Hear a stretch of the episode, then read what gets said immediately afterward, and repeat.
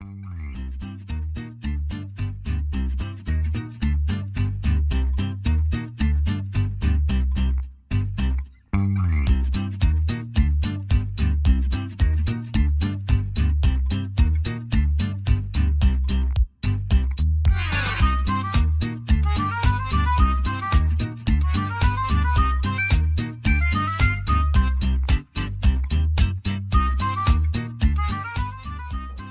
上个礼拜的交易员成长三阶段啊，我有发现浏览的人次短时间之内蛮多的，然后有一些人看完之后，他就写信或传赖问我说：“萌芽期真的需要这么久吗？那这七年你都做了什么事呢？”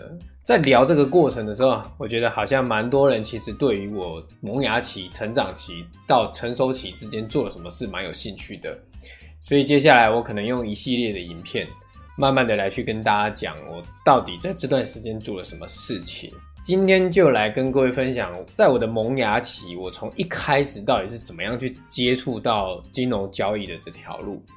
其实我以前是职业军人，那家里其实家境也没有到很好。我爸爸是铁路局的公务员，然后是机务段，也就是做一般的维修跟保养的。那个时候在台北机务段，现在已经那个工厂都拆掉了。那妈妈的部分的话，其实就是一般的家庭主妇，除了平常照顾小孩，就是偶尔去打打零工。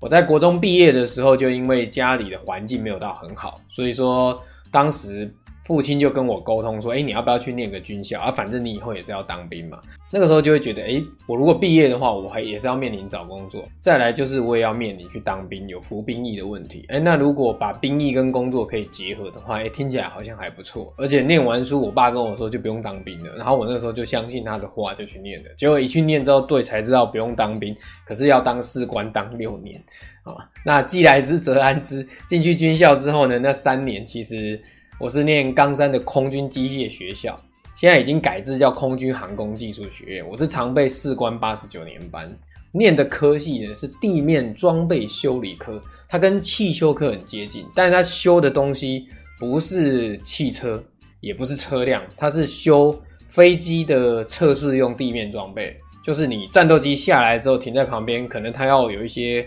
机具去模拟它在空中飞的状况啊，液压、气压、自动控制这些东西啊，包含像挂弹车那个也是我们在修理的啊，还有飞机停不下来的拦截网啊，这些我都修理过。所以当时我念的其实是工科的科系。然后民国八十九年，也就是西元两千年那个时候，我就下部队，下部队我就抽到台中的水南机场，现在已经变中央公园了啦，当时叫空军第二后勤指挥部。那在那边呢，我们是五级单位啊。我们军中有分一二级、三四级跟五级。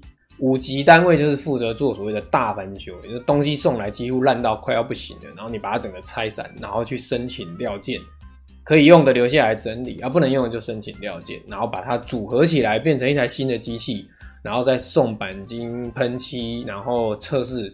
相关的状况，然后 OK 没问题，再送到军用机场啊，来去让第一线的士官兵去做使用。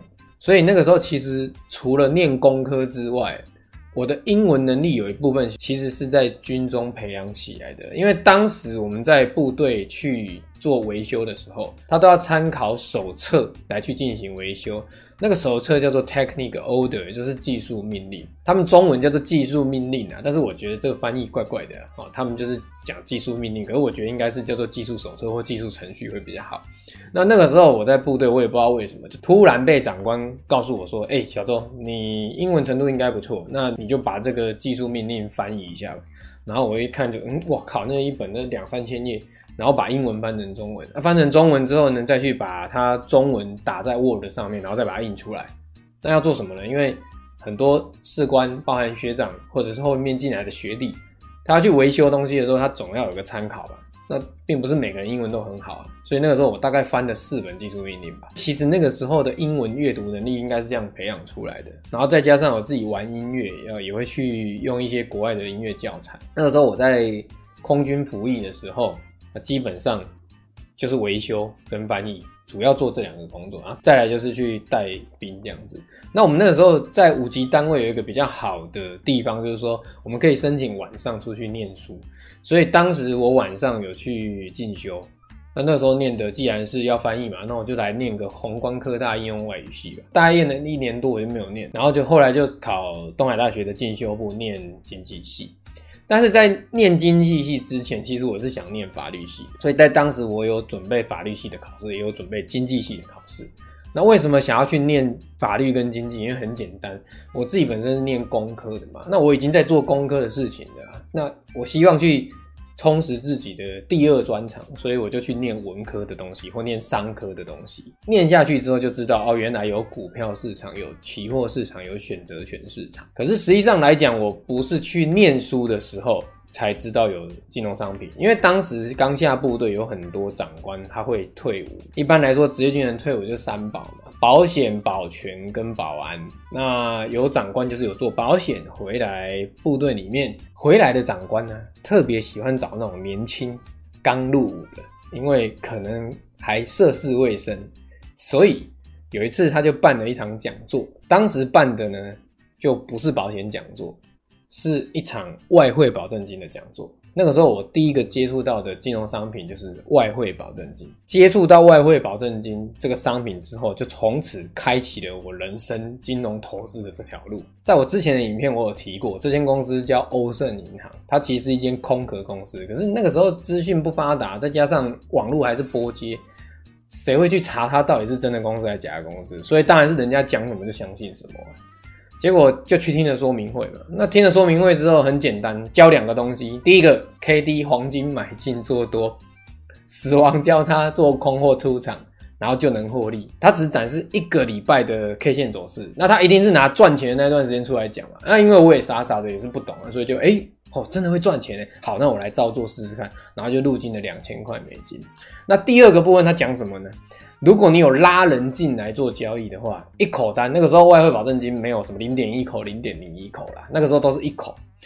它一口单的买卖价差，不管是欧元兑美金还是美金兑日币，任何的货币啊，那个时候的交叉货币种类很少，几乎都是直接货币。直接货币的点差都是五点，所以等于是你一口单就是五十块美金的成本啊，想当然一定是输得很快。可是他说没关系，他说你只要有拉人进来。你拉进来的那个人如果有下单，你一口可以拿三十块美金，你看这样好不好赚？很好赚，对不对？但是我个人对传直销没什么兴趣啊，所以我基本上就是纯做交易而已，完全没有拉任何人。那两个礼拜就把两千块美金输光了，所以那个时候才知道说，我原来金融市场这么好输啊！那这么好书，接下来要怎么办？接下来就是买书回来看啊！既然很好书，我就买书回来看。看看是不是能够不要输那么多。那个时候其实成品在台中的点还不多，所以那个时候每个礼拜放假我就去两间最大的书局，一间叫诺贝尔，另外一间叫垫脚石。然后那个时候我就去那边看相关的金融书籍，觉得不错，哎，我就把它买回家。觉得不错，就买回家。那因为那个时候市面上几乎没有外汇保证金的书，那我能看的就是什么？我能看就是股票、期货、选择权。那这也是我接触外保证金之后，才接触到股票、期货、选择权的原因。然后我就去开户，开了股票账户，开了期货账户，然后开始去做股票跟期货的买卖。那这一路走来，其实我在萌芽期买了非常非常多的书，从画面上你就可以看到我买了多少书。所以我大概是这样子的一个过程去进入到金融市场的。然后我看了这些书。这些书看完对我到底有没有帮助呢？我们在下一次的节目再来跟各位分享。